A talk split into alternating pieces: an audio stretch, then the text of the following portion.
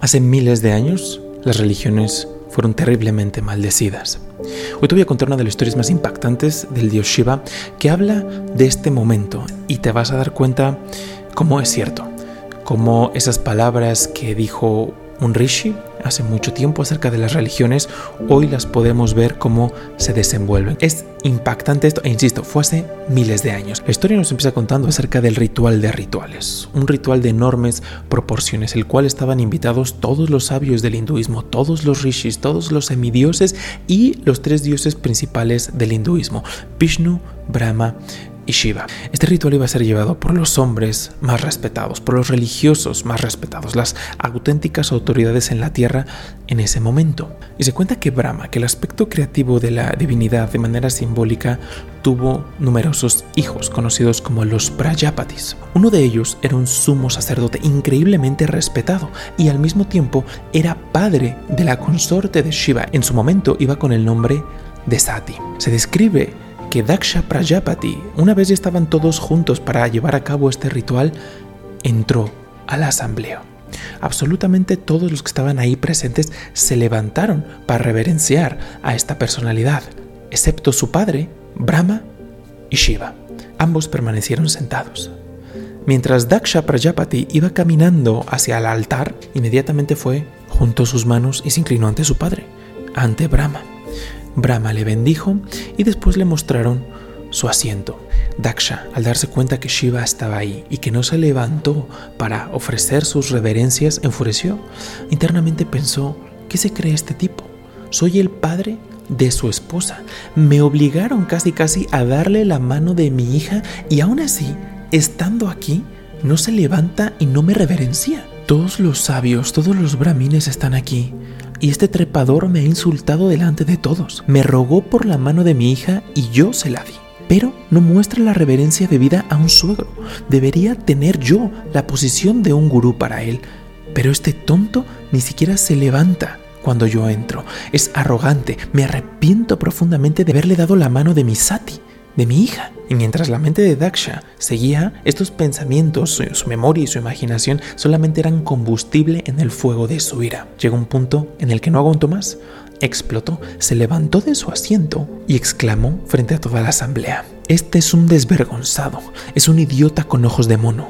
Darle mi sati fue como enseñarle los Vedas a un imbécil. Ya todos sabemos de este hombre, siempre está rodeado de criaturas abominables, su cabello es salvaje, está todo enmarañado, su cuerpo está cubierto por las cenizas de los muertos, usa huesos humanos y calaveras como guirnalda, parece más un rey de fantasmas y duendes. A veces se ríe sin motivo, parece un loco y luego solloza. Se llama a sí mismo Shiva el auspicioso, pero es a Shiva, lo opuesto a lo auspicioso. Siempre está fuera de sí. Mírenlo. Sí, es un rey, pero es un rey de espíritus malignos, es una encarnación de laguna de Tamas, de la inercia. Mi padre, Brahma, insistió en que yo le diera mi preciada sati, y contra mi razón y mi voluntad acepté. Me estremezco de dolor al recordar cómo entregué a mi hija a este loco. Cuando Daksha volteó a ver de manera retadora a Shiva, observó que éste simplemente estaba en la postura de loto con una sonrisa muy tenue, los ojos sumergidos en éxtasis, y simplemente escuchaba.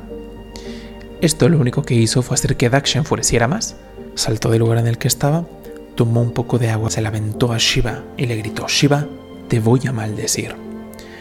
La asamblea cayó en un profundo silencio. Lo que estaba a punto de suceder era una calamidad Jackson no estaba en sí, no sabía lo que estaba haciendo ya. La ira lo había consumido. Con el fuego de la ira en sus ojos, Daksha se dirigió a Shiva y le dijo, de ahora en adelante, cuando todas las deidades sean reverenciadas, se les practiquen honores, se les practiquen rituales, tú no vas a recibir absolutamente nada. Después de dirigir esta maldición a Shiva, el Prajapati, Daksha, salió furioso de la asamblea. Todos los que estaban ahí se quedaron conmocionados y en silencio. Nadie sabía qué hacer, porque sabían lo que se avecinaba. Nandishwara, un sabio que se le representa como el toro de Shiva, se enteró de la maldición. Con severidad, Nandishwara dijo lo siguiente: Solo un gran tonto piensa tanto en sí mismo que olvida quién es el señor Shiva. Daksha recuerda demasiado bien las sutilezas del decoro y olvida la verdad, que Shiva es él para Brahman. Tal necio perderá la gracia de Shiva y no será mejor que un animal que vive solo para satisfacer su hambre y su sed. Este Brahmana, Daksha, este hijo de Brahma, es tan tonto como las más viles especies. Así pues, pronto usará una cabeza de cabra. Y ustedes, llamados rishis, brahmanas que permanecieron en silencio mientras el necio maldecía a Shiva, todos ustedes sufrirán por el crimen cometido aquí hoy. Brahmanas, llegará el momento en que se adhieran ciegamente, sin ingenio, al ritual, a sus melosas canciones, pero habrán olvidado todas las verdades internas del Sanatana Dharma. Llegará el momento en que seréis bebedores de vino, glotones y libertinos, viviendo solo para satisfacer vuestros más bajos apetitos. Porque llegará el momento, brahmanas, cuando viviréis pidiendo limosna y serás tan codiciosos y tan llenos de tinieblas que comerán cualquier cosa, por impura que sea. Su único amor por guiana, por la sabiduría, por tapas, la disciplina y por los santos, será en realidad engañar al mundo para tener su sustento, porque vuestros únicos verdaderos apegos serán el oro y la propiedad, la lujuria y la codicia. Cantarán los Vedas, pero no sabrán nada de su significado interno. Sus rituales serán como un cuerpo del que el espíritu se ha ido hace mucho tiempo sin vida, vacío y sin valor real para nadie.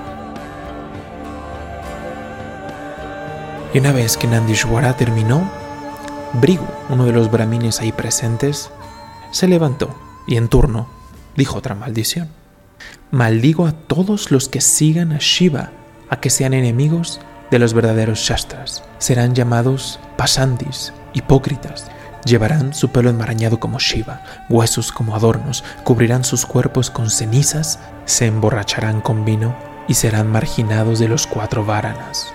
Nandín denuncia el camino de los Vedas, el camino de los Brahmanas, que ha sido el único camino verdadero de este mundo. Por lo tanto, los seguidores de Shiva serán conocidos como herejes, impuros y rechazados por los hombres decentes en todas partes. Todos ellos serán poseídos y gobernados por Laguna de Tamas, Laguna de la Inercia. Y se cuenta como, mientras Brigo concluía, Shiva se levantó no dijo ninguna sola palabra, no enfureció, no hizo absolutamente nada. Simplemente se describe que con una mirada profundamente triste abandonó la asamblea. Y estas maldiciones, cada una empezó a tomar su curso.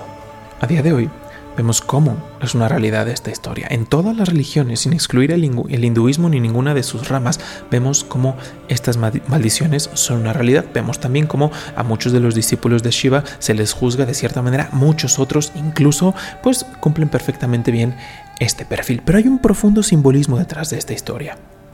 No todos están maldecidos. Si te das cuenta, las maldiciones están fundamentadas tanto en el orgullo, en la soberbia y en la ira. Cuando el corazón y cuando la mente del ser humano es víctima de estas tres, estas maldiciones toman lugar. No importa si hacemos rituales, si pertenecemos a alguna institución o si somos devotos del mismo Shiva. Cuando estos tres factores toman presa nuestro corazón y nuestra mente, lo único que vamos a experimentar fue lo que escuchamos y hoy es una realidad. Sin embargo, se describe que el antídoto es purificar al ser, purificar la mente, a las emociones en el fuego divino de la sabiduría y la devoción.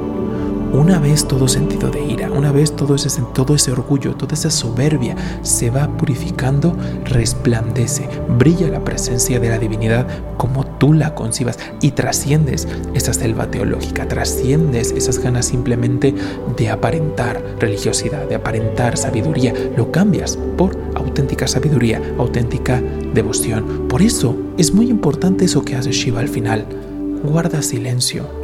Se va triste, increíblemente triste, pero en silencio. No hace absolutamente nada porque está dando el antídoto a vencer, a quebrar esas maldiciones. Pero la historia aquí no termina, porque desgraciadamente la cosa con Daksha escala, se pone aún más complicada y culmina en lo que para mí es una de las historias más trágicas, más emocionales de la vida de, Shiva. Eh, te va a aparecer aquí cuando esté disponible.